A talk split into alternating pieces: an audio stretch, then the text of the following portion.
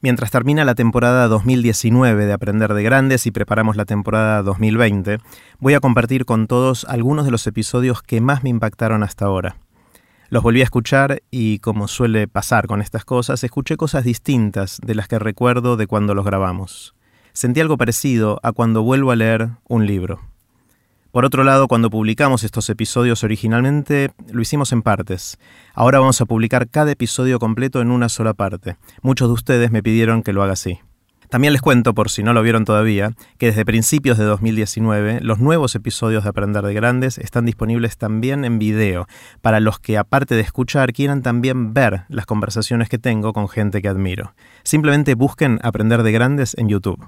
Ahí pueden verlos y si quieren suscribirse. Si quieren dejarme sus reacciones o comentarios pueden hacerlo en cualquiera de las redes sociales de Aprender de Grandes. Sin más, acá va uno de esos episodios en los que aprendí mucho. Tengo mucha suerte de que en la vida me fui encontrando por las razones más variadas con gente increíble, gente con la que disfruto un montón conversar y de la que aprendo un montón. Uno de ellos es Hernán Casiari, que también me hace reír y llorar. Creo que cuando yo sea abuelo y mis nietos me digan, Abue, ¿qué cuentos les leías a mi papá cuando era chico? Les voy a hablar de Casiari. Hoy tuve el lujo de grabar una conversación con Hernán que creo que voy a escuchar mil veces más. Antes de compartirla, les cuento qué es esto.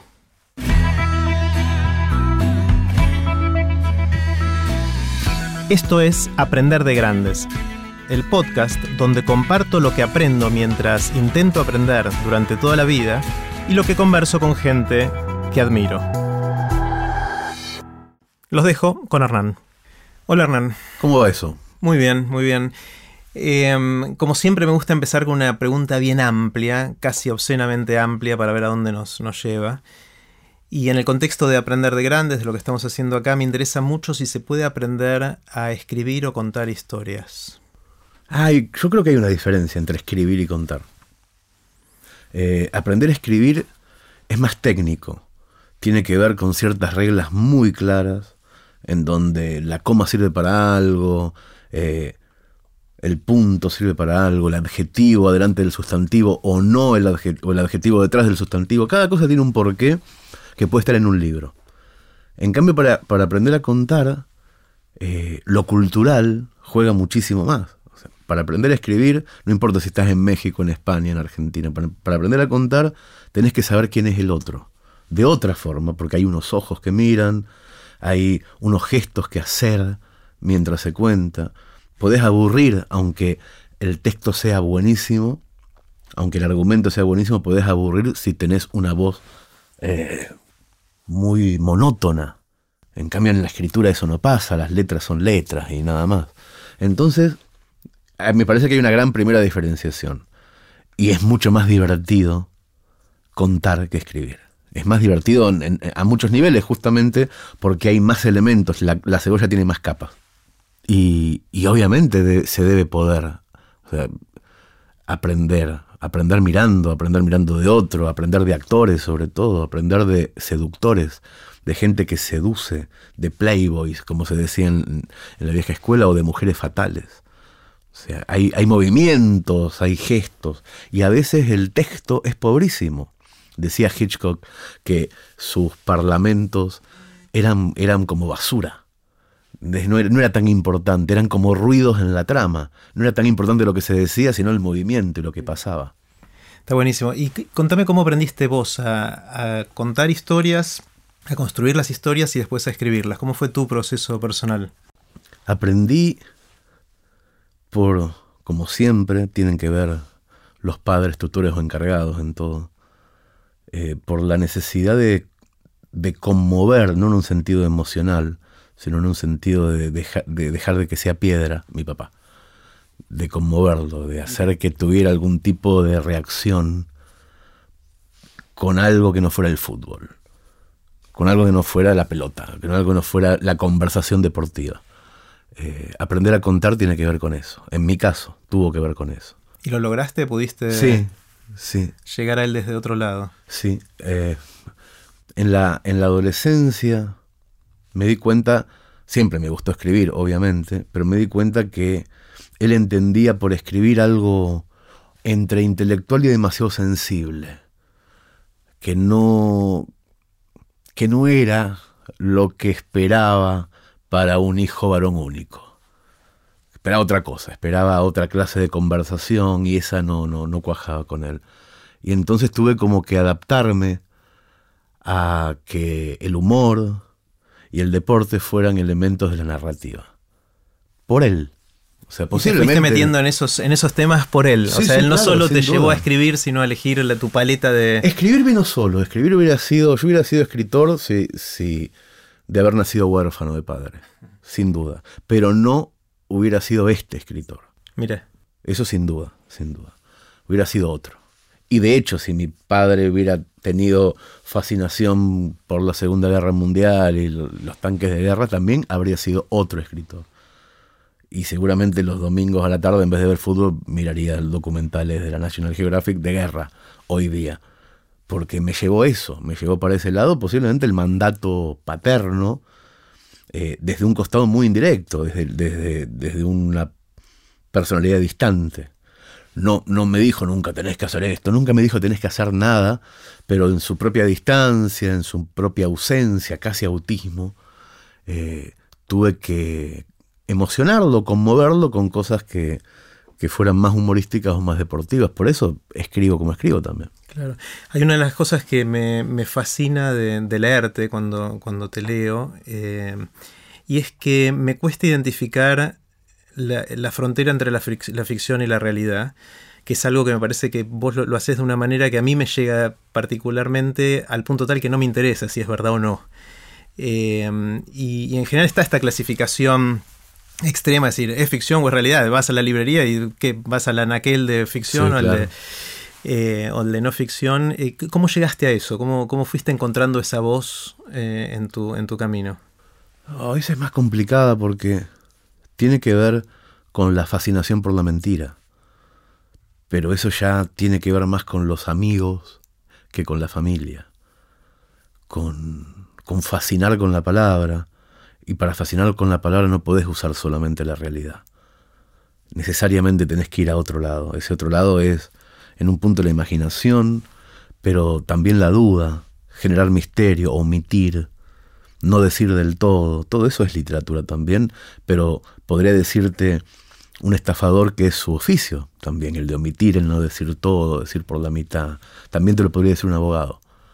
Pero el escritor, el escritor tiene otro, no es un estafador al hacer eso. Eh, en todo caso, no es un estafador de, cosas tangibles, pero sí es un estafador. Claro, pero es otro el contrato, esa estafa eh, está aceptada del otro lado. Eh, pero en el momento en que llegó Internet, ese contrato se desdibujó también un poco, porque una cosa es cuando vos decís, hola, ¿qué tal? Me llamo Horacio Quiroga, esto es un libro, yo lo escribí, te estoy diciendo que me estoy desangrando con un alambre de púas, pero te estoy contando una mentira porque soy Horacio Quiroga. Otra cosa es cuando llega Internet y no hay un nombre y un apellido. Alguien te cuenta que se está desangrando en un alambre de púa sin decirte soy Horacio Quiroga. Cambia. También cambia, descubrió Orson Welles en 1930 y pico, cuando le decís a la gente que vinieron los extraterrestres y no le decís que es teatro leído en la radio. Cambia. Algo está pasando ahí que conmueve de una manera diferente. Por eso hoy día está empezando a funcionar tanto, algo que algunos llaman una literatura autorreferencial y otros dicen eh, la crónica del show o lo que fuera. En realidad lo que está ocurriendo es que tuvimos siglo y medio de hola, soy Horacio Quiroga y te voy a contar una cosa que pasa en mi cabeza. Tuvimos mucho de eso y hoy estamos casi todos eh, educándonos posiblemente por culpa de la chismografía y el morbo, en una sociedad en donde si no es verdad o no parece verdad, no nos importa. Hmm. ¿Qué me importa a mí? Dice alguien, cualquiera de nosotros, eh, lo que fantasea este tipo en una novela de 600 páginas. Que me cuente lo que pasa de verdad con su mujer y su amante. De verdad. Entonces aparece Michel Houellebecq o Emmanuel Carrere o, o quien quieras. Y empiezan a contarte de otra manera las cosas, de una manera en donde no dicen, oh, me llamo, yo encontraré la maga, soy Horacio Oliveira, vos sabés que es Cortázar. No, se ponen con nombre y apellido, como protagonistas del relato, cosa que en Argentina inauguró un poco, por lo menos masificó Osvaldo Soriano con Triste, Solitario y Final. El protagonista de esa novela se llamaba Osvaldo Soriano. Hmm. Y me acuerdo que tenía 13, 14 años y dije, ah, bueno, ¿qué está pasando? ¿Qué está pasando? No es más Horacio Oliveira para Cortázar, no es más Emilio Renzi para Piglia, no es más Esteban Espósito para Belardo Castillo, no es más el altereo, ese que sabemos que sale de la fantasía. Es Ovaldo Soriano. Son ellos mismos. Que dice que se encontró con Laurel Lijarde y con Philip Marlowe, mezcló vida real con literatura y con cine mudo. Entonces decía, acá está pasando algo. Obviamente lo hicieron otros antes. A mí me parece que me pasó por primera vez como lector descubrir en el gordo soriano esa posibilidad. Y me fascinó, me resultó muy, muy interesante.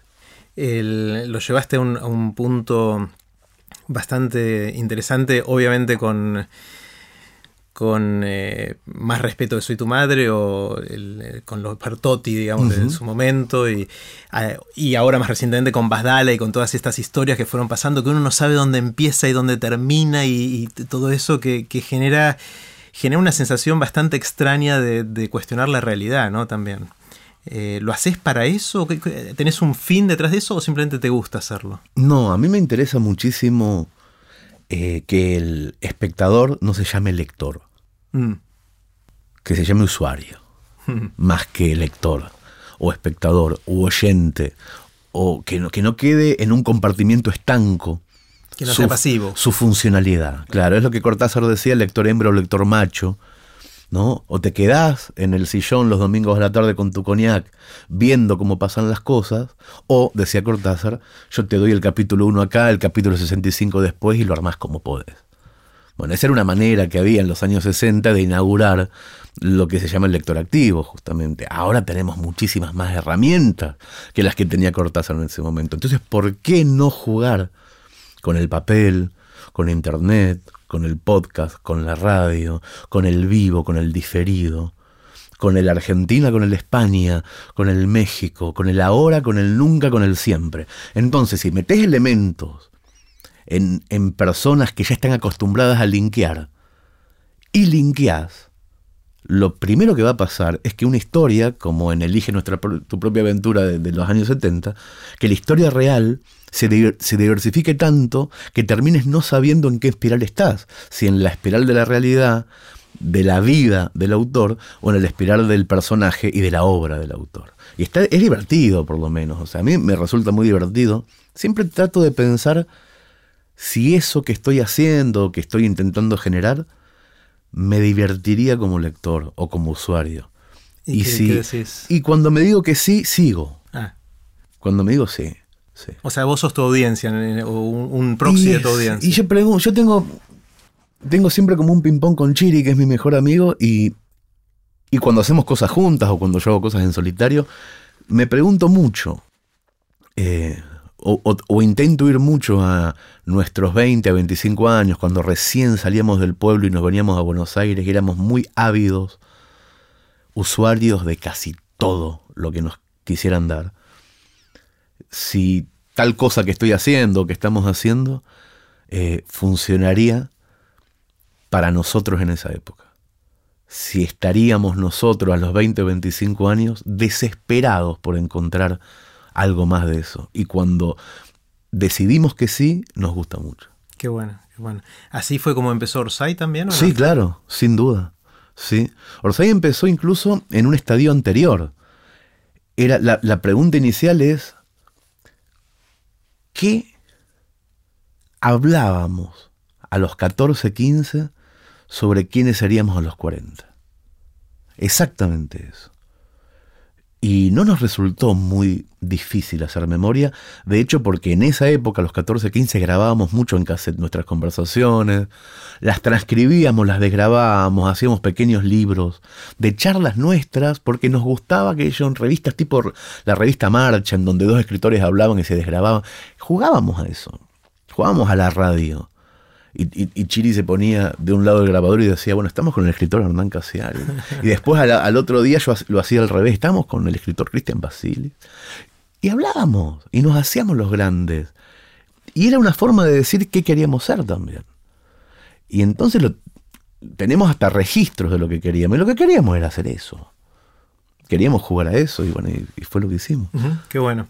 una de las cosas que, me llama mucho la atención es una pequeña transformación, o no tan pequeña que, veo desde mi punto de vista, que es muy parcial y chiquitito de, verte en, los últimos seis o siete años. Me acuerdo cuando en el 2011 viniste a, dar la charla en TX Río de la Plata, eh, el gordo Cassiari, con su moral y con su fobia a pararse delante de un grupo de gente a, hablar. Eh, y me acuerdo, esto te lo recordé hace poquito también, este, estando atrás del escenario, antes de que vos entraras a dar tu charla y, estabas como nervioso, dudando si subir o no subir, y no, se te veía muy, muy cómodo en esa situación. No, nada cómodo. Eh, bueno, subiste y la rompiste igual, pero pasó el tiempo y ahora te fui a ver al teatro a ver obra en construcción y, vi otra persona, o sea, vi otra persona en un montón de dimensiones y pasaron cinco años. Vi a alguien que se sube con actores de larga trayectoria a hacer cosas en el escenario ve a alguien con un montón de guiños y de idas y vueltas con la audiencia que hubiese sido incapaz de, ese otro personaje cinco años antes de, hacerlo. ¿Qué pasó? ¿Cómo, fue todo? ¿Qué, pasó en el medio? Sabes que me hubieras visto igual de nervioso hace un año. Es decir, lo que pasó no fue paulatino y ocurrió durante cinco años, ocurrió eh, desde hace menos de un año, de la Copa América del 15 a la Copa América que estamos viviendo ahora. Fue, pasó en ese tiempo. ¿Y qué, pasó? Me enamoré, primero, que me parece a mí, me parece a mí que fue el principio de todo. Me da toda la impresión. No lo, no, lo terminé de procesar igual, porque está ocurriendo, de hecho. Pero me da la impresión de que es el principio de todo. Eh, es como que se abrió una puerta que estaba cerrada y que yo pensaba que estaba bien que estuviera cerrada, que tenía otras muchas cosas y que tenía que ser agradecido con esas otras muchas cosas. Y entonces esa la resigné, la clausuré, realmente. ¿eh? Y no me di cuenta que no es solamente eso lo que se muere cuando clausuras la posibilidad del amor no es solamente eso. Por ejemplo, hay otra cosa, dejas de escuchar música. Yo en el año 2003 dejé de escuchar música. De una manera como lo hacía cuando era más joven. Dejé de hacerlo sin darme cuenta y no me di cuenta hasta el año pasado. O sea, mientras viviste en España prácticamente no, escuché música. No escuché música. Y entonces, como también al mismo tiempo se dio la circunstancia de que cambiaba de década mi vida, de que cambiaba de continente, de que cambiaba de, estado civil, que cambiaba de país. Le adjudiqué a todas esas cosas una especie de mal humor creciente o de aislamiento constante y paulatino. Y pasó algo en donde generalmente ocurre que no te das cuenta que estás deprimido, porque finalmente es eso, que es que te va bien. Cuando te va bien es complicadísimo estar deprimido. Nadie te cree. Ni vos te crees. Te va bien, cualquier pedo que me tiraba funcionaba. No me faltaba dinero. Que supuestamente es el gran problema y nunca es el gran problema, pero te pensás que sí. Tanto cuando falta como cuando lo hay. Te pensás que eso es todo en un punto. Eh, tuve una hija y eso me, me, llenó toda la parte eh, fraternal o, o, todos los abrazos que tenía que dar los podía dar ahí. Y pasaron una serie de cosas, casi todas buenas, pero no. Pero posiblemente no me brillaron los ojos para otra cosa que no fuera el oficio. Me aislé en el oficio. Y. Y yo creo que me declaré feliz. Hmm. Y Por decreto. Por decreto, me declaré hmm. feliz. Dije, sí, vos sos un tipo feliz. No te quejes de lleno. Y fue lo que hice. Y entonces un día de repente, y sin quererlo, me enamoré. Y en el mismo momento que me enamoré, pero creo que fue la misma semana, sin saber yo que estaba enamorado incluso, busqué en Google si existía una versión en video. Esto lo estoy contando por primera vez, lo estoy diciendo en voz alta. Si existía una versión en video de un acústico de Gilberto Gil que yo dejé de escuchar para siempre en audio en el 99.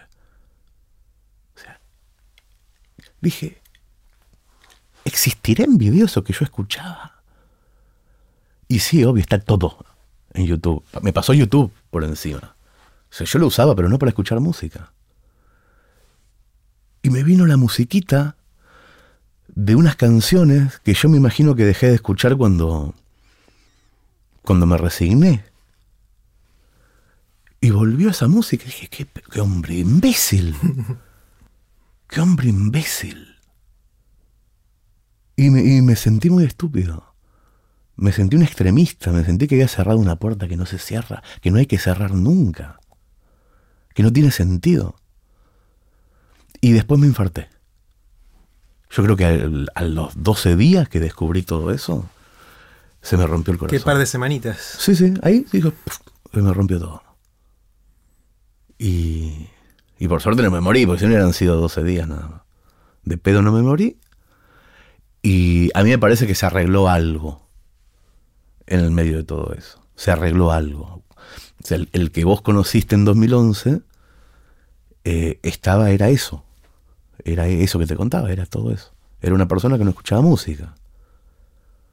Que hacía ciertas cosas con, cierta solvencia y todo, pero que no, que no, no, le brillaban los ojos. Porque en realidad lo único que me pasa es que me brillan los ojos. No, me, no me está pasando otra cosa más que eso. ¿Y, cómo relacionas eso con que ahora te paras en el escenario y te estás más suelto? ¿Es lo mismo? Yo pienso, tengo, tengo como una... Ojalá que lo entiendas del lado literario, porque es místico. A mí me da la, sensación, todo el tiempo, de que con el infarto que tuve en Montevideo, que fue en diciembre del año pasado, pasé a una línea de tiempo y ahora estoy usando el yo que no se fue a España nunca. el yo que no se fue. Estoy usando ese, ese, esa línea de tiempo. Es una línea de tiempo donde yo no fumo, donde soy un poco más flaco, donde estoy enamorado de alguien. Vivo en Villurquiza, parecido al otro, que en el 99 viví en Villurquiza. Escribo menos, actúo con cierta naturalidad. Estoy en esa otra línea de tiempo. Eso fue lo que me hizo en Montevideo. El clic me hizo eso. Esa es la sensación que me da. Eh, estaba, además de, falto de música, estaba muy falto de Buenos Aires también. O sea, estoy contento de caminar mis baches y mis cosas. Estoy muy contento por eso también. Y, de no organizar eh, proyectos por Skype. Estoy contento. Mm. Porque esa era la modalidad en los Estaba harto, estaba harto. Estaba harto de mirar para acá. Estaba harto de mirar partidos de fútbol en roja directa. y gritar el gol y que nadie más lo grite por la ventana. ¿Sabes qué me pasó? Yo creo que muy poquito después del infarto, ya estando acá, jugó River la final de la Intercontinental en Japón, o sea que se jugaba el partido a las siete y media de la mañana, un día miércoles se jugaba la semifinal. Y yo me desperté en el barrio de Coglan a ver el partido, acostumbrado como siempre a ver los partidos. Y en un momento, a los tres minutos del primer tiempo, Barovero saca una pelota que está a punto de entrar y la tira al, corner, al y yo hago ¡uh! Y todos en el edificio hicieron ¡uh! Y yo me puse a llorar como un tarado. Porque estaba viendo lo mismo que veían todos. Estaba harto de no ver lo mismo que veían todos. Estaba harto de ver todo con un delay de cuatro horas. Estaba harto. Mm. Y bueno, y, estaba, sin darme cuenta, estaba harto de muchas cosas que no. que no, no, que no, que no ponía en palabras o que, o que no me activaban a hacer algo.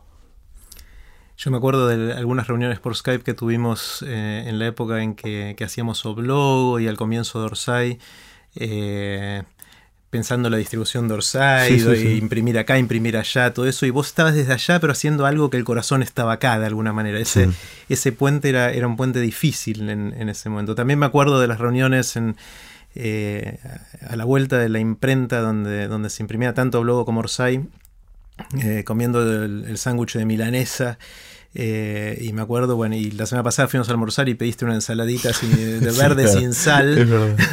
o sea que hay un montón de cosas que pasaron. Y, está todo este debate de cuánto uno puede cambiar o no a lo largo de la vida. Y creo que acá hay un ejemplo interesante de cómo eh, enamorarse puede llevar a, un cambio que por ahí vos ni te lo imaginabas posible hace poquito tiempo. No, pero además no solamente que no me lo imaginaba posible, sino que además me lo imaginaba cursi. Claro. o sea, venía uno y me, me contaba esto y yo decía, bueno, está bien Está bien. Pero eso tiene que ver también con el escepticismo que te genera la depresión, la, falta absoluta de empatía con el otro. Eh, descubro ahora, por contraste, qué tan aislado estaba también de las palabras de los demás, de lo que el otro me decía. No aislado por egocentrismo, por estar pensando en mí, por, por una falta de frecuencia absoluta con la realidad, con cualquier realidad desapasionarse. O sea, no sentir ni la tristeza que el otro te cuenta, ni la alegría que el otro te, expresa. Desapasionarse. Sí entenderla. De hecho, por, por oficio, necesariamente soy una persona que observa. Sé observar y sé contar lo que observo y sé emocionar a otro por una observación que hago, pero a mí no me traspasaba la observación. tenías una lente muy racional de todo lo que estaba alrededor tuyo. sí, sí, y oscura también. Sí. Y oscura. Eh, sí, pero yo creo que es, es muy reduccionista adjudicárselo al amor. Pero hay una serie de cosas que, que a las que llamamos el amor que que son muy increíbles, el compañerismo, reírse con otra persona todo el tiempo, entender el mundo sin entenderse solo. Le decimos el amor porque estamos acá y porque somos occidente, pero hay una, hay una cosa en la, en la comunión con, con, otro ser humano o con otros seres humanos eh, que, que, hace que eh, el recorrido vital sea más esperanzador. Y eso hace que uno se levante con ganas. Te fui a ver, Hernán, el otro día a Obra en Construcción, eh, que fue una experiencia interesante por, un montón de razones. Primero la pasé bárbaro, eh, me reí mucho y me emocioné. Eh, me encantó el, lugar repleto de gente, no había un lugar libre. esta sensación de que se están agotando las, funciones antes de que las abras, más o menos, es, es una cosa muy fuerte ser parte de eso es fuerte para mí, digamos. Supongo que algo pasará también desde tu lado. Y, lo que me, di cuenta, o sea, no me di cuenta, observé ahí, me pregunté por, por qué obra en construcción y el título y, qué es lo que estás construyendo con esto, qué, qué es. Bueno, yo podría fingir que, que, es una estrategia, pero en realidad no. Yo le puse una obra en construcción eh, como colchón eh, para que el espectador no pida profesionalismo. Entonces lo que estamos haciendo el jueves que viene va a ser el vigésimo ensayo. Y el próximo jueves va a ser el, vigésimo primer ensayo. Y, y, yo todas las semanas cambio un cuento, cambio el otro, cambio una inflexión, hago que pase algo que el asistente de dirección no sepa que va a pasar o que mi vieja no sepa que va a pasar para que todos nos, equivoquemos, para que no haya perfección. Cuando encuentro algo que está fallando, paro y digo qué, qué pasa ahí, porque es un ensayo y quiero que sea un ensayo, que, que quiero que sea justamente una obra de teatro que se está construyendo en directo. De hecho, no tuvimos nunca un ensayo sin público. La primera vez que hicimos esto, que fue el 3 de marzo, en el Teatro Caras y Caretas, fue la primera vez que nos juntábamos todos a hacerlo, y fue con público y ese público sabía que era el primer ensayo. El día 6 de marzo hicimos el segundo y ahora vamos por el vigésimo, ahora el jueves, mañana. Y hay funciones hasta septiembre agotadas, o sea que vamos a hacer unos 40 ensayos. Hasta ahora, hasta hoy. Entonces, por eso, inicialmente es por eso. No había doble, doble rasero, no había juego de palabra. Al mismo tiempo pasa algo desde marzo, que yo no sabía, no tenía la menor idea que iba a pasar, con mi familia. Pasa algo. Es algo que, en este caso sí soy el único espectador, porque pasa en los camarines, no pasa en las funciones. Esto, contémosle a todos por las dudas que no hayan ido a verte, ¿qué, rol juega tu familia en esto? Sí, yo los invité a ellos como personajes de mis cuentos a participar. En realidad yo lo que hacía antes de esto era recitales de cuentos, en donde contaba que en la infancia yo arruinaba las fotos y entonces mi vieja decía, ¿cómo puede ser? Y la voz de mi vieja la hacía yo. El, el cambio que hice eh, desde marzo respecto a esos recitales es que en vez de hacer yo esa voz, la de mi viejo, la de mi hermana, la de mi cuñado, la de Chiri, la hacen ellos, suben al escenario y hacemos como una especie de semimontado o de teatro leído. No es teatro real, o sea, no hay actuación. Nos sentamos y hacemos eso. Con, con cierta frescura después del ensayo número 5, porque mi vieja ya se sabe la letra de memoria, entonces ella ya empieza a actuar, o a querer actuar, o se levanta, yo mismo me levanto. Pero es eso, es un semimontado lo que empezó a pasar, empezó a pasar por en los camarines, yo me, empiezo a dar cuenta todo el tiempo de que hay gente sanándose de cuestiones personales, cada cual la suya, no sé ni bien cuáles son, ni me parece que ni tengo el derecho de decir cuáles son tampoco, de quienes sí lo sé, pero me doy cuenta, me doy cuenta. ¿Por qué? ¿Qué pasa ahí? Porque son más felices. Porque lo que hacemos los jueves, que es como ir a jugar al póker a la casa de amigos, es una cosa que hacemos una vez por semana por gusto. Si bien todos cobran, etcétera, pero que lo harían igual. Si fuera gratis, quiero decir. Todos lo haríamos igual. Eh, les hace bien, se nota. Se nota que les hace bien. Eh, claro, no, no, no, no, quiero contar cosas Que, que, son privadas de ellos, pero se nota. Mm. A mí también pero a cada uno de ellos hay como algo girando por fuera de todos nosotros que hace que esos jueves sean buenos, sean algo bueno que está pasando, mm. independientemente de todo lo demás.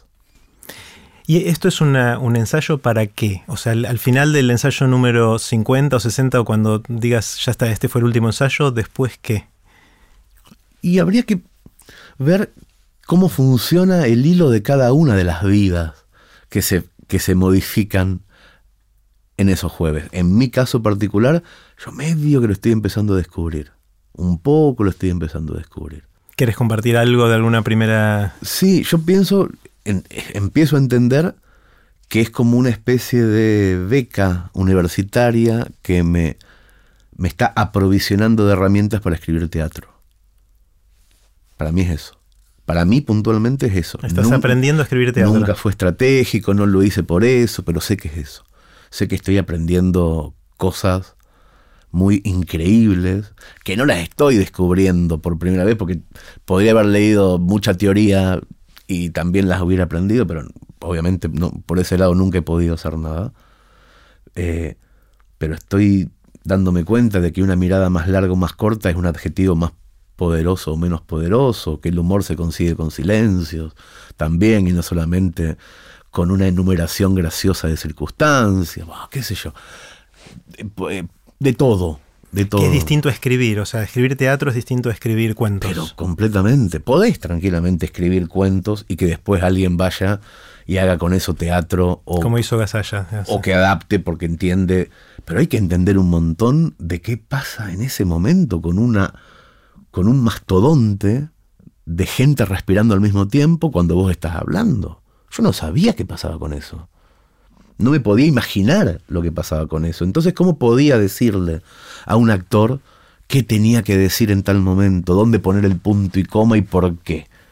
El punto y coma no es más un punto y coma, es una mirada al costado, es un paso atrás, es hacer silencio o gritar.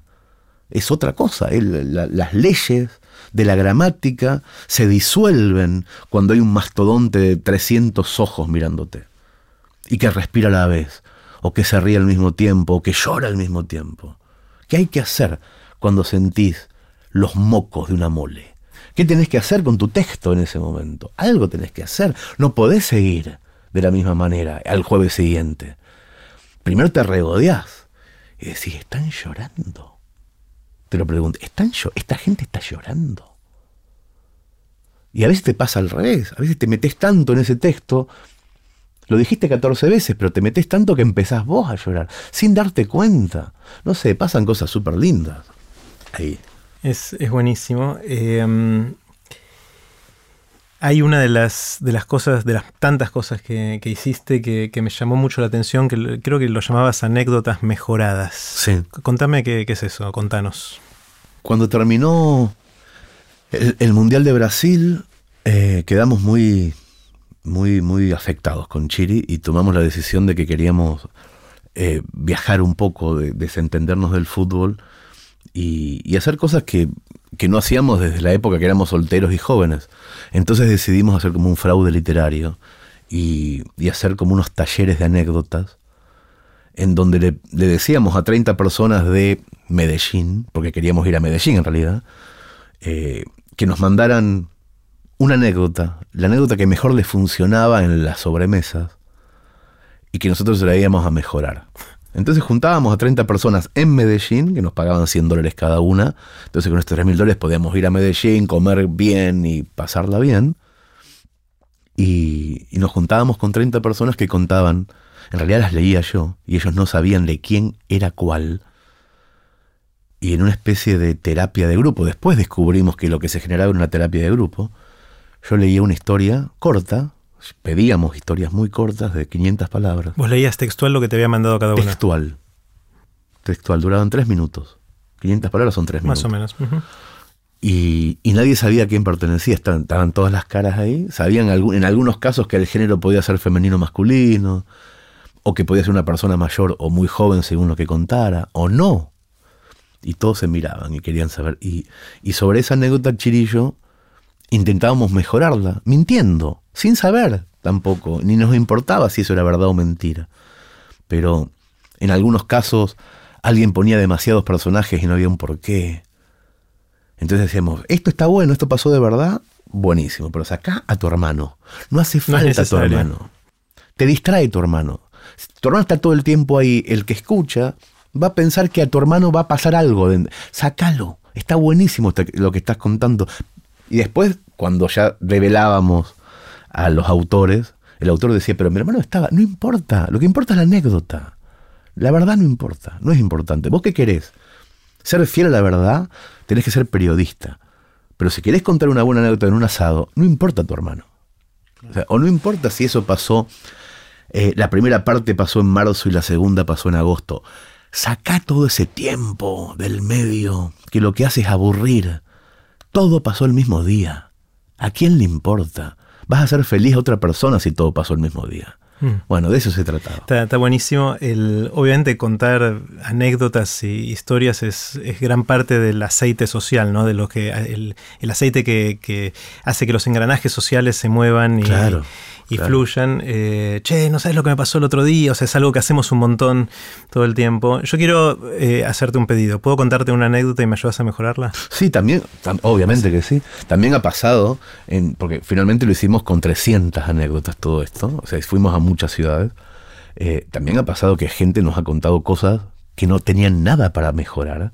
Que estaba buenísimo. Que estaban buenísimas y que le decíamos, bueno, a vos te estafamos absolutamente, no te vamos a, decir, no te vamos a mejorar nada, ya está, es así. También puede pasar eso. Bueno, no abras el paraguas, te voy a contar una y seguramente la vas a mejorar. Esta, eh, yo me estoy casado hace mucho tiempo y con Marce, con mi esposa, nos casamos dos veces. La primera, eh, por, vivíamos afuera, vivíamos en Estados Unidos en esa época y nos casamos allá por civil. Eh, y después, un año y medio más tarde, vinimos a, a Buenos Aires y hicimos la fiesta. Y uh -huh. ese fue nuestro segundo casamiento. Pero entre una cosa y la otra pasó un año y medio. Un año y medio, claro. sí.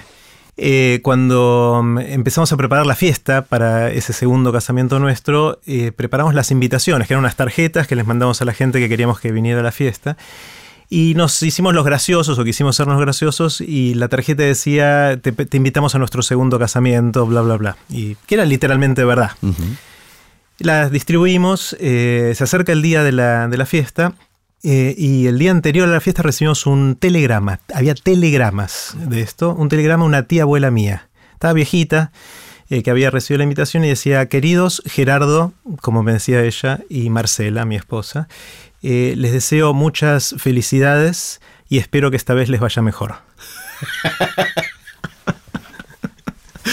Está muy bien.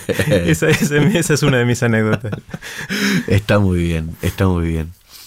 Para que una anécdota eh, ocurra, tiene que haber por lo menos dos planos. En este caso tenés un plano. Es decir, funciona.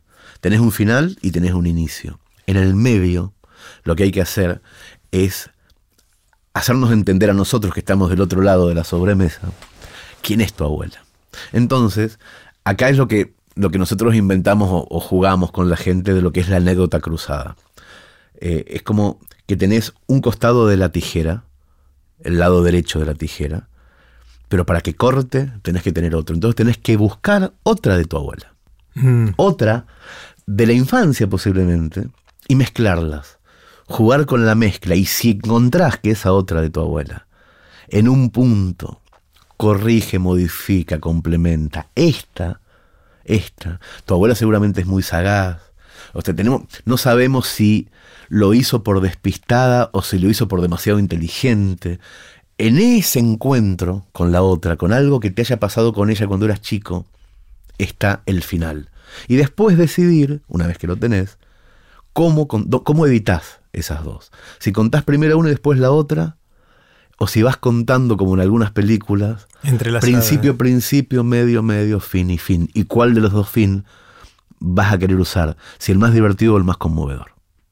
Sería esa la manera. es interesante porque ahí, me ayudaste a simplificarla. En realidad era mi tía abuela y vos ya, la transformaste en abuela y por ahí no hace falta que sea tía abuela. no, no, es mejor que sea... Que sea la abuela. y, de hecho, si son dos personas distintas, convertirlas en una, si son dos anécdotas buenas y complementarias, las convertís en una persona sola porque a nadie le importa tampoco mucho eso. Me hizo acordar a, un, a una anécdota muy conocida de, de Juan Filloy, que es un escritor cordobés que casi nunca pisó Buenos Aires y que por eso no es famosísimo, por eso no está en la tríade entre Borges, Cortázar y Sábato.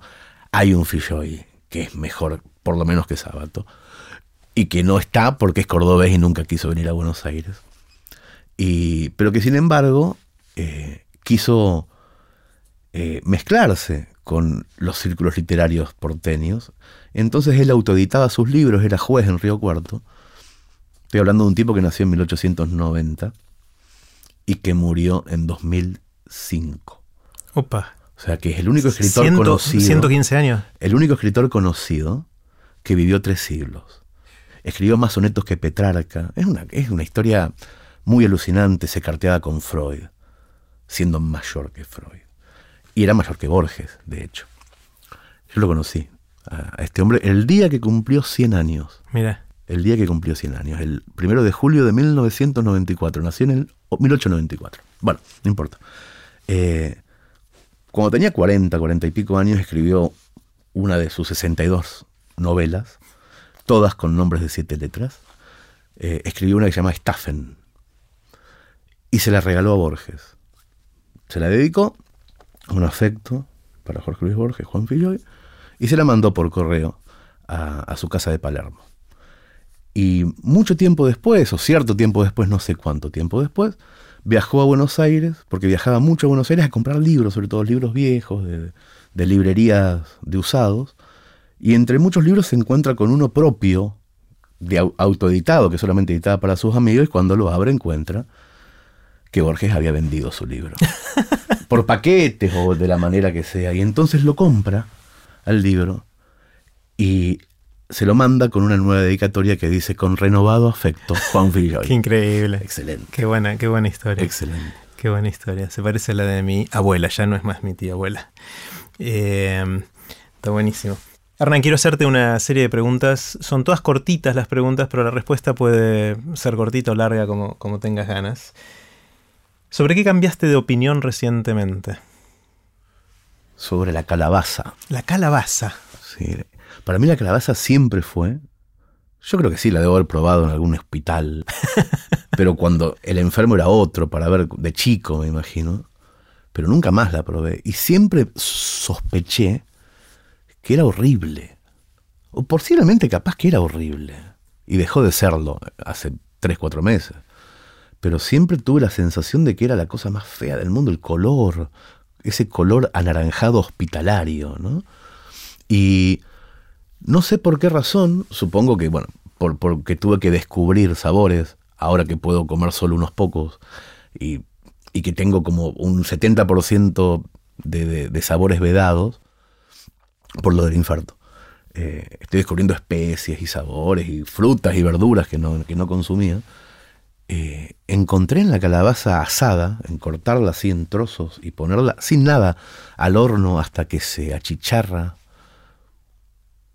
Eh, algo que me gusta en serio, no, no que digo, bueno, qué sé yo, tengo que ser sano y tengo que comer esto. No, no, no, algo que me gusta como el chocolate. Me gusta que hay, hay fútbol a la noche y, me, y aso calabaza a la tarde porque sé que es eso lo que quiero comer. Y, y ese cambio de opinión es simbólico. Me está pasando con una bocha de cosas que para mí estaban mal. Estaban mal, realmente mal, y con argumentos. Y ahora están bien con argumentos.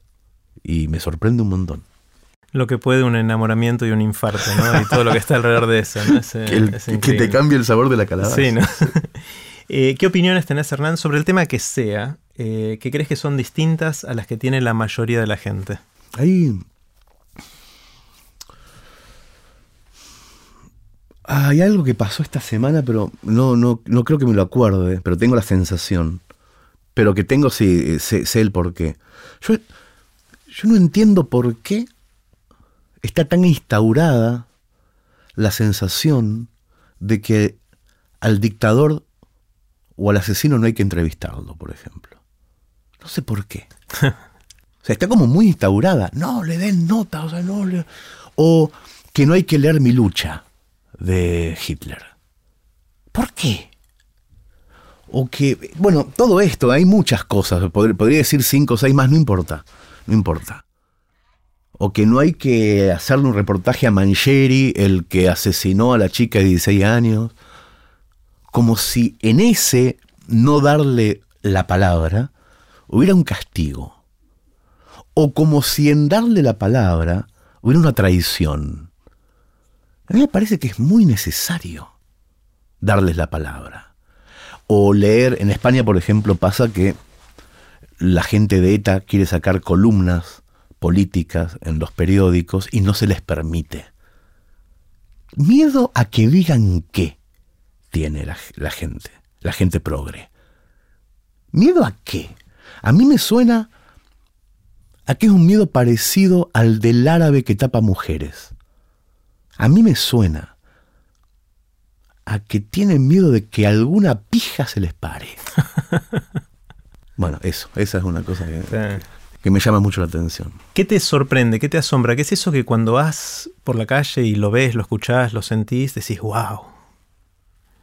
Me asombra mucho y yo creo que está en, en mira, debo estar pensando mucho por ese lado, la facilidad que tenemos todos para acostumbrarnos. Me llama mucho la atención eso. Facilidad para acostumbrarnos. El ciego a no ver, el manco a pintar con la boca, el hincha independiente ser amargo, no sé, cosas. ¿Y a pesar de todo eso estar bien, decís, cuando te acostumbras? O a... Sí, sí, sí, a, a, naturalizar ciertas condiciones que son estrafalarias, o que, a que dejen de serlo, obviamente. Hay una cosa que decía Julio Villanueva Chank, que es el, el, el, un periodista peruano excelente y es el director de Etiqueta Negra, una revista de crónica, que decía, de cerca nadie es normal. Está buenísimo. Es buenísimo. Es buenísimo. Es buenísimo y es verdad. Todos nos hemos acostumbrado a algo. De lejos no se nota. Pero vos mirás de cerca a otro y sabés que algo se tuvo que acostumbrar. Algo que no te podrías acostumbrar. Mentira, sí te podrías acostumbrar. Si hubieras tenido esa vida y la vida del otro y el tiempo del otro. Bueno, eso me asombra en, mm. en los demás. Y desde hace no mucho me asombra también de mí mismo cuando miro para atrás. Hmm. A las cosas que nos Como te acostumbraste y dabas por sentado que el mundo era de, o vos eras de cierta Sí, manera sí, y no tenía por qué ser Y así. que la calabaza era horrible. Mira. Eh, ¿Sentís que hay algo que no vas a aprender nunca? Sí, en- ahí tengo una dulce resignación con las cosas que no voy a aprender y que sé que me encantarían si tuviera más espacio en mi cabeza, como por ejemplo para decirte una normal, los videojuegos. ¿Jugar a videojuegos? Ej- sí, sí, sí, sí. Sí, jugar a videojuegos para empezar. Sí. Y después de entenderlo, crearlos. O sea, me encantaría. Sé que es algo que yo podría estar, si yo ahora tuviera 14, 15 años, sería eso. Sería ese mi, mi arranque de la imaginación, iría para ese lado. Eh, sé que tengo una edad, lo estoy viendo desde el otro lado de la colina, como diciendo, no, ya está, no podés. O sea, no podés. Una más no te entra, a mí no me entra una más en la cabeza Claro. una cosa nueva en donde primero está el aprendizaje, después la normativa, después la ruptura de reglas. No, me entra una, ya, ya estoy viejo para eso. Me fascina el que lo está haciendo, pero al mismo tiempo ya empiezo a no entender cuál es la ruptura que está creando. Y digo, concha, me voy a morir. Hmm. Me voy a morir, boludo, me voy a morir. Hay 20 millones de cosas. Hay, en este momento los pibes que tienen 9 van a estar inventando algo a los 32 que yo no voy a entender o que ya voy a estar muerto. Y me llama mucho la atención eso también. Mm. Eh, ¿Tenés alguna habilidad inútil?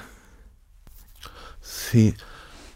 De las que me acuerdo así rápido, yo me sé de memoria los, a- los apellidos de los 22 jugadores de la selección argentina del año 78, alfabéticamente, del 1 al 22. Porque a los 7 años, cuando ocurrió ese mundial, era mi manera de saber qué número de camiseta tenían. Porque la camiseta que Menotti les dio en su En momento. el orden alfabético, era Ardiles era el primero. ¿no? Ardiles era el primero y Villa era el 22. Y en el medio justo a Kempes le tocó el 10, pero de verdad. O sea, no le tocó el 10 como a Maradona o a Messi, sino porque estaba en la letra K y le tocó el 10. Y, Y jugaba en esa y posición. jugaba en esa eh, posición, era maravilloso, el único. Y fue el goleador del campeonato. el único que tuvo esa suerte, porque después al arquero le tocó el 5, que era Filiol. Y así, bueno, yo a los 7 años, por una razón de alardear en el recreo, de que me preguntaba cualquiera el número de cualquiera y yo hacía esto y lo sabía, hacía la numeración con los dedos, nunca, me lo, nunca logré olvidármelo. Nunca pude, y ya pasaron 40, olvidarme de eso. Hay uno de los, de los cuentos o relatos tuyos que, que me acuerdo siempre y que me, me fascina es eh, esto de que, que no podemos decidir qué olvidarnos cuando se nos llena Ahí la está, capacidad, claro, ¿no? claro. Eh, y como en algún momento tuviste que olvidarte todo séptimo grado, no Sí, me acuerdo sí, qué más, sí, sí. que, siempre es, es algo que releemos con mi esposa cada tanto y, y nos sigue haciendo reír mucho. Eh, mm, esta es una pregunta difícil para alguien como vos que escribe, y, pero que me gusta hacerla igual, sabiendo que puede ser enorme la pregunta. Y es, ¿qué lecturas, qué libros te impactaron más a lo largo de la vida, te transformaron? ¿Qué, qué- qué son esas lecturas que hicieron que Hernán Casiari sea el Casiari de hoy? Wow, yo me acuerdo que vos una vez me, me preguntaste. Sí, y me ligué un epíteto por eso. ¿eh? Sí, sí, sí, sí, me acuerdo. Eh, Porque justo me lo preguntás el, el día después de que Argentina se queda te lo fuera de un pregunté antes, pero vos te acordaste ese día. Acordé, y es el día límite. Eh, claro, exactamente. Eh. Eh, para, en realidad no, no voy a contar qué es, pero voy a poner el link después. en- Claro, claro. eh, vamos a en aprenderdegrandes.com barra Hernán, ¿te parece bien? Dale, barra Hernán, vamos dale. a poner algunos links, incluyendo una vez que Hernán eh, me dijo alguna cosa irreproducible. Bueno, y en ese momento vos me preguntabas también sobre libros y yo decidí, tomé la decisión de contarte cuáles fueron los nueve libros que me llamaron más la atención hasta mis 25 años. Yo no me acuerdo si este que te voy a decir ahora está en esa lista, yo creo que no, porque hay uno y que yo descubrí cuando me mudé a Buenos Aires, ahora que me traje solamente una sola cosa de España. O sea, yo viví 15 años en España y me traje una sola cosa, que es un libro. Nada más, no me traje nada. Y que me di cuenta que era la única cosa que me había llevado a España. Y que me di cuenta que era la única cosa que me había llevado de Mercedes a Buenos Aires cuando me fui en la secundaria. Que de hecho es la única cosa que nunca solté. La única, en serio, de verdad. No hay ni una ropa ni un almohadoncito viejo. Que es un libro de Cortázar que se llama El examen. Que tiene la fecha del día en que me lo compré por consejo de una profesora de segundo año. Dice, 1 de agosto de 1986, Hernán Casiari. Pues yo le ponía el título a los libros. Y fue una profesora de, historia que se debe haber dado cuenta que me tiraba algo para algún lado. Me dijo, vos tendrías que leer a Cortázar, me dijo. Y yo fui esa misma tarde a una librería de Mercedes y pregunté si había algo de Cortázar y el tipo me dijo, si tengo lo último que sacó, que el, hombre no sabía que no era lo último que había sacado, sino lo primero que había escrito y que se publicó post-mortem. Que era un libro dificilísimo, difícil, experimental, tremendamente experimental. Y yo era muy lector en ese momento y todo lo que había leído hasta entonces lo había entendido. Ese fue el primer libro que no entendí. Hmm. No lo entendí.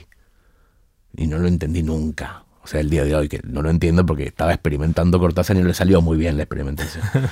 Por eso no lo quiso publicar en vida de vergüenza. De hecho, dejó dicho, esto en vida no me lo publican. De muerto hagan lo que quieran, porque es plata. O sea, seguramente se venderá bien, dijo de viejo, y lo, se lo publicó una de sus segundas esposas para hacer dinero. Es malísimo ese libro. Fue el primer libro que no entendí. Fue el primer libro que me desafió y fue el libro que me obligó a comprarme otro de Cortázar y a no dejar de leer a Cortázar desde los 14 a los 21 hasta que se me terminó Cortázar. Un día se terminó, un día dije, ¿esto es todo lo que hay? No hay más, no hay más, me dijo el librero, seis años después. Pero fue el primer libro que me desafió y es lo, que, lo único que conservo de mi adolescencia, mm. de mi vida en realidad. Que viajó, vino, está ajado, está hecho mierda, tiene un olor alucinante, el olor a todas las mochilas con ropa sucia del mundo y es lo único que tengo ahora en Villurquiza de, de todos mis movimientos geográficos. Ese me transformó. Eh, si alguien te despertara en la mitad de la noche y te sacudiera ahí en tu cama y te dijera, Hernán, ¿de qué trabajas? ¿Qué dirías?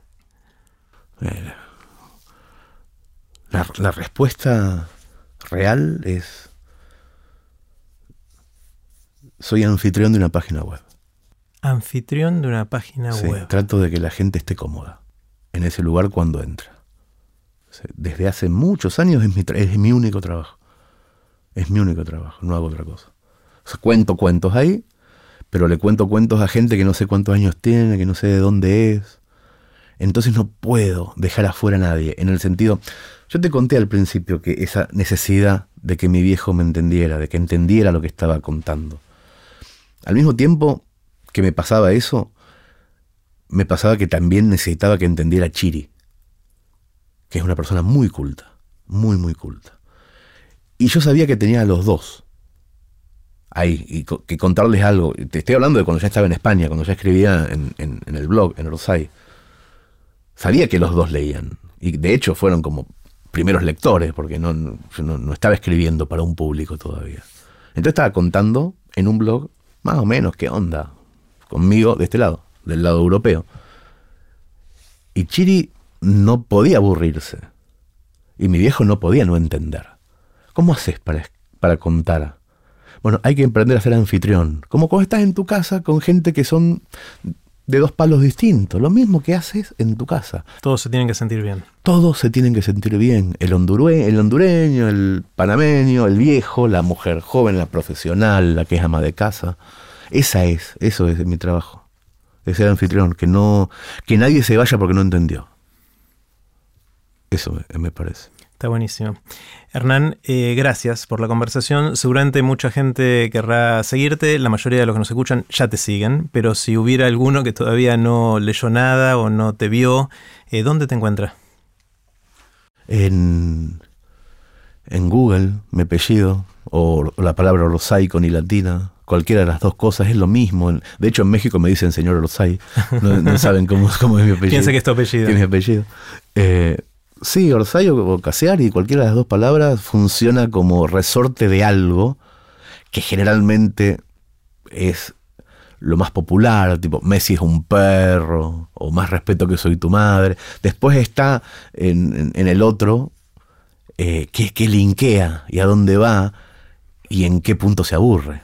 O sea, el que menos se aburre es más amigo mío. Buenísimo. Hernán, gracias. Un placer, como siempre, conversar con vos. Esperen, esperen, no se vayan. En un momento de la conversación con Hernán dije que una vez me dijo algo irreproducible. Bueno, decidí que quiero reproducirlo acá mismo. Pero para eso les tengo que dar un poquito de contexto. Corría el año 2014 y mm, tuvimos el Mundial de Fútbol, en el cual, como todos sabemos, perdimos lamentablemente la final contra Alemania. Y Hernán durante el Mundial fue escribiendo crónicas eh, después de los partidos más importantes y la fue publicando online, eh, que son historias increíbles, que está buenísimo leerlas. Como saben, Hernán es muy fanático del fútbol y quedó bastante choqueado después de que perdimos la final. Y un par de días después de la final, eh, yo estaba en un lugar con mala señal de teléfono y de wifi, tenía muy poco ancho de banda, y recibí un mensajito de texto de un amigo diciendo, che, Cassiari te está puteando por todos lados. Cosa que me asombró, me angustió, porque no podía entrar a ver qué era lo que estaba pasando. Y cuando mm, logré entrar, me encontré con un texto que Hernán escribió dos días después de que terminara el Mundial y que cuando lo leí me hizo llorar por un montón de razones y ahora quiero compartirlo con ustedes. Escúchenlo y después les cuento algunas cositas más.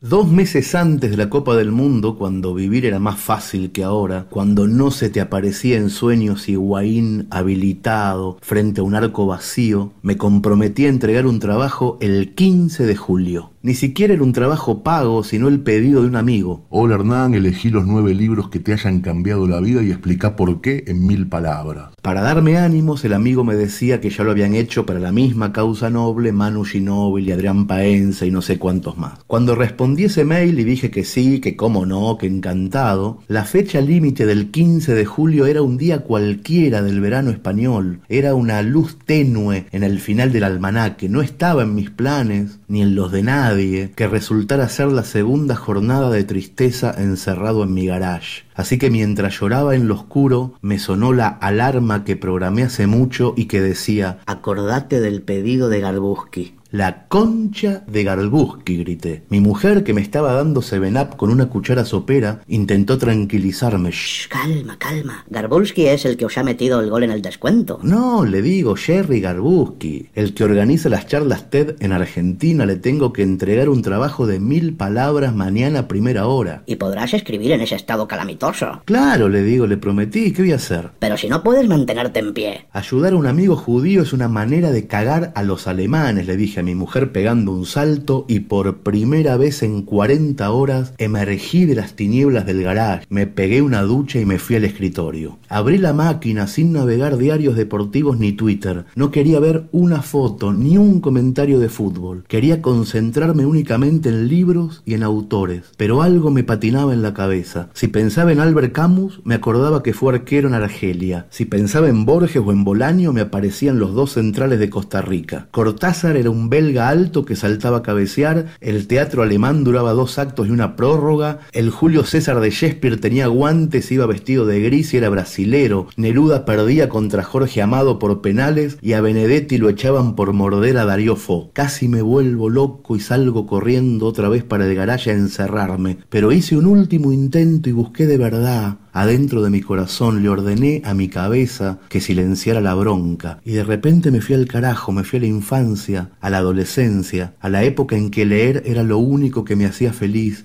y pensé en Tom Sawyer, en Conan Doyle, en Cortázar, en Camilo Cela, en Alan Poe, en un montón de libros que leí antes de los 25, porque no creo que después de esa edad un libro te cambie la vida. La vida es arcilla hasta los 25, después es piedra y gracias a esos recuerdos pude volver algunas horas a una vida en donde el fútbol no es importante y pude escribir las mil palabras y se las mandé a mi amigo y gracias a esa tarea un poco obligatoria conseguí algo que creía imposible, escribir de un tirón dos días después de la desgracia del 13 de julio. Y no solo eso, hacerlo me levantó un poco el ánimo, me hizo sonreír un par de veces mientras recordaba libros y escritores y aventuras. Les cuento esto como una manera de cerrar dignamente las crónicas mundialistas que fui dejando estos días en los mensajes de voz. Es mi manera de decir que si algo nos salva siempre de todas las decepciones es compartir historias. Bueno, eso fue lo que escribió Hernán dos días después de que terminó el Mundial. Hernán tiene grabados muchos de sus textos como este, y voy a poner en aprenderdegrandes.com barra Hernán el link para que puedan escucharlos. Realmente son joyitas imperdibles. Y así terminó la conversación con Hernán Casiari, que como les decía al principio de todo, creo que la voy a volver a escuchar alrededor de mil veces. Pueden ver los links relevantes de este episodio y dejar sus comentarios en aprenderdegrandes.com barra Hernán. Si quieren que les avise por email cuando sale un nuevo episodio, pueden suscribirse en aprenderdegrandes.com. Los espero en el próximo episodio de Aprender de Grandes, cuando les cuente lo que aprendo en mis intentos por seguir aprendiendo durante toda la vida y en las conversaciones que tengo con gente que admiro. Chau.